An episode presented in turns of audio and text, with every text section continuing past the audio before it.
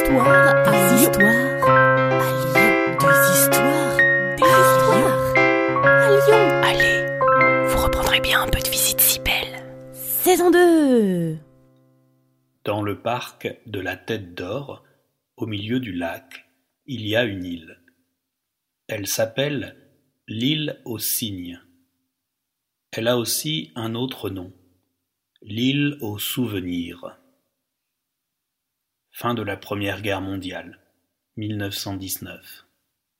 Le maire, Édouard Herriot, présente au conseil municipal le projet de l'architecte Tony Garnier. Un monument aux morts, en forme de temple grec, en haut de la colline de la Croix-Rousse, dans le prolongement de la rue de la République, qui serait prolongée. Mais ce double projet coûte trop cher. Un autre concours est finalement lancé, auquel participe Tony Garnier. C'est son nouveau projet qui est choisi, inspiré d'un célèbre tableau symboliste, l'île des morts. Les travaux s'étalent sur plus de dix années. Quelques marches montent du lac et ouvrent sur une esplanade.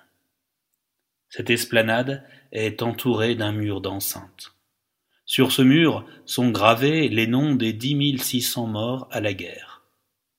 Au centre, six hommes de pierre portent une lourde dalle funéraire enveloppée d'un linceul. On peut rejoindre l'île aux souvenirs par un tunnel passant sous le lac. En sortant de l'ombre de ce tunnel, sous la pâle lumière d'automne caressant ces dix mille six cents noms, on pense aux mots d'Henri Barbus.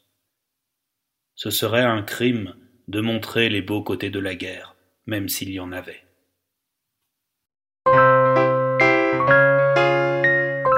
Vous reprendrez bien un peu de visite si belle. Salut à vous Une gognandise, en parler lyonnais, c'est une plaisanterie. Ce podcast d'histoire, de légendes et de gognandises lyonnaises est proposé par les Visites Cybelles, visites théâtralisées et comptées à Lyon. Vous pouvez nous retrouver sur les réseaux sociaux, Facebook, Instagram et Twitter. Pour réserver des visites, rendez-vous sur notre site web, vous trouverez le lien en description. Et pour connaître les prochaines histoires, abonnez-vous. Sur ce, on vous dit à bientôt.